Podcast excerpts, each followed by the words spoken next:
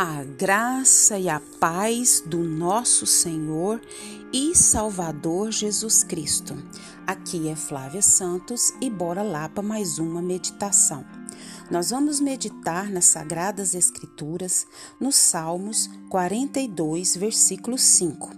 E a Bíblia Sagrada diz: Por que está assim tão triste a minha alma? E por que está assim tão perturbada dentro de mim? Põe a sua esperança em Deus, pois ainda o louvarei. Ele é o meu Salvador. Aleluia, glória a Deus. Agradecemos a Deus por mais essa oportunidade. Nós agradecemos porque nós precisamos ter esse hábito de ter a consciência e o entendimento do que é gratidão a Deus. E eu tenho buscado no Senhor essa gratidão, esse reconhecimento de todos os benefícios, de todas as graças, de todas as bênçãos, de todos os favores, de todos os livramentos, de todas as providências e muito mais que Deus tem feito pela minha vida. Então eu só posso agradecer, começar os áudios agradecendo a Deus, louvando a Deus por mais uma oportunidade, louvando a Deus pela sua vida que me ouve nesse momento. Então meu coração é agradecido por essa oportunidade maravilhosa, esse privilégio de falar da palavra de Deus e que o Espírito Santo de Deus continue falando ao nosso coração. E esse salmo, provavelmente, ele foi escrito é pelo rei Davi. E esse salmo, ele é um desejo intenso por Deus, um desejo profundo por Deus. E esse salmo, ele começa com Davi oprimido. E todo oprimido, ele é desejoso do quê? Da libertação dessa opressão. Alguns dizem, alguns historiadores, alguns estudiosos, que foram os filhos de Corá que escreveu esse salmo.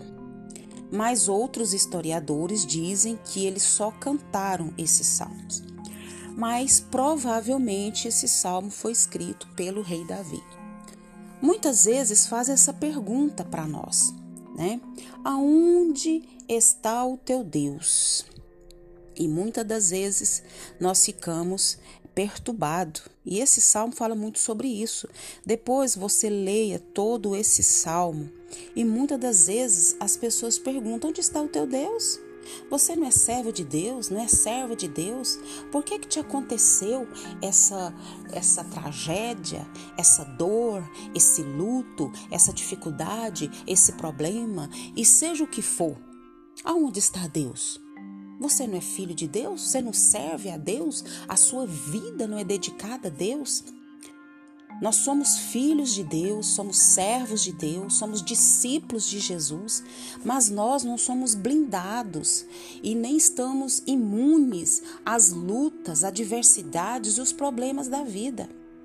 O próprio Deus encarnado na terra, Jesus, passou por N aflições, dores, é, ele sentiu fome, sede, tristeza, decepção, agonia, dor, o próprio Deus encarnado na terra. E nós, humanos, né? Nós, falhos, pecadores, não vamos passar pelas adversidades? Claro que vamos.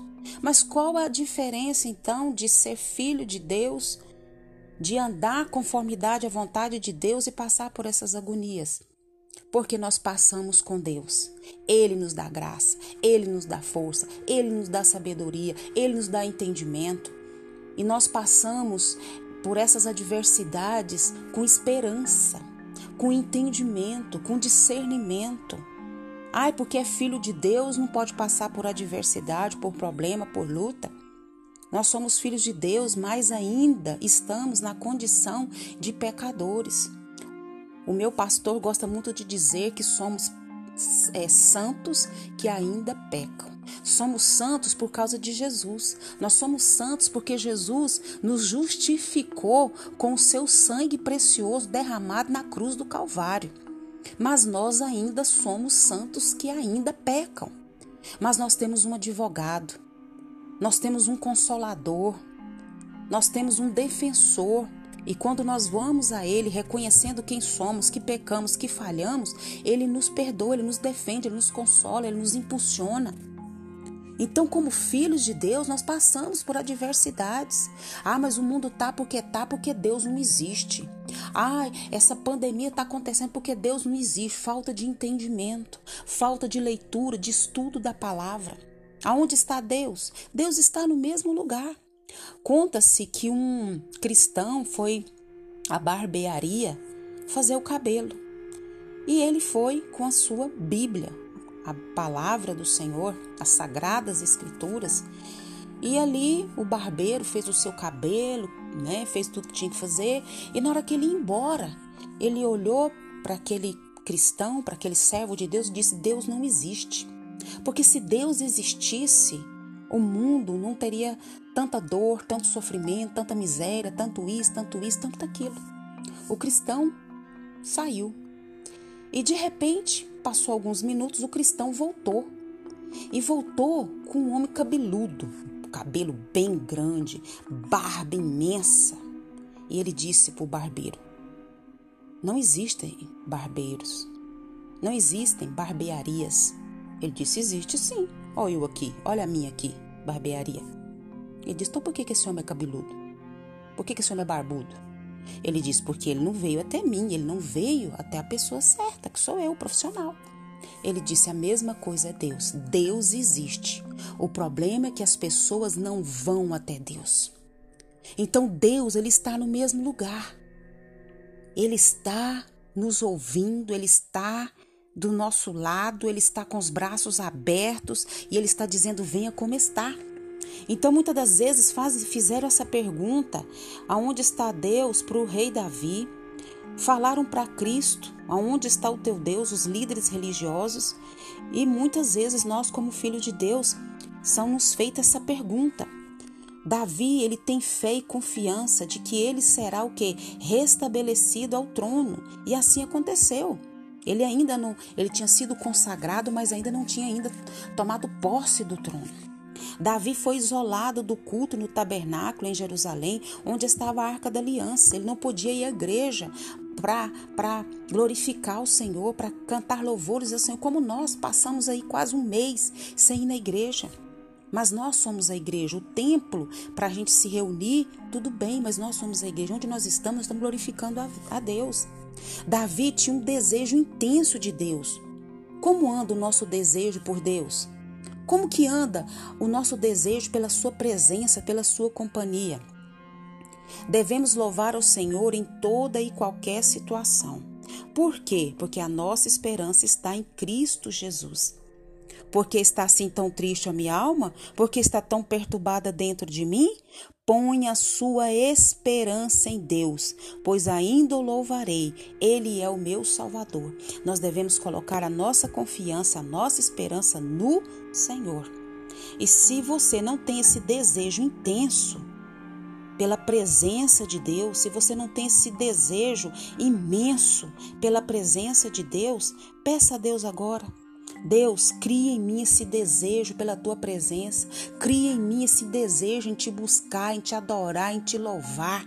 E põe a sua esperança, e põe a sua confiança, e põe a sua fé em Deus, pois você tem louvado, vai louvar e vai continuar louvando o Senhor por aquilo que Ele é, por aquilo que Ele representa e por aquilo que Ele fará na sua vida. Pai, em nome de Jesus, nós clamamos a Ti. Perdoa a nossa fraqueza, a nossa incredulidade, a nossa falta de fé, a nossa falta de confiança. Perdoa o nosso falar, o nosso pensar, o nosso agir, o nosso reagir. Perdoa tudo que é em nós que não te agrada. E que teu Espírito Santo, Pai, venha fazer a grande obra na nossa vida, nos convencendo do pecado, do juízo e da justiça. Pai, em nome de Jesus, que a cada dia, Pai, nós vamos ter esse desejo imenso pela tua presença, pela tua companhia. Pai, queremos te agradecer por, pela semana que passou, por essa semana que já se iniciou no dia de hoje. Muito obrigada por todas as bênçãos, por todas as dádivas, por todos os livramentos, por todas as curas. Meu Deus, por tudo que o Senhor fez, tem feito e sei que fará. Continua, Pai, nos livrando dessa praga do coronavírus, de todas as pragas que estão sobre a terra.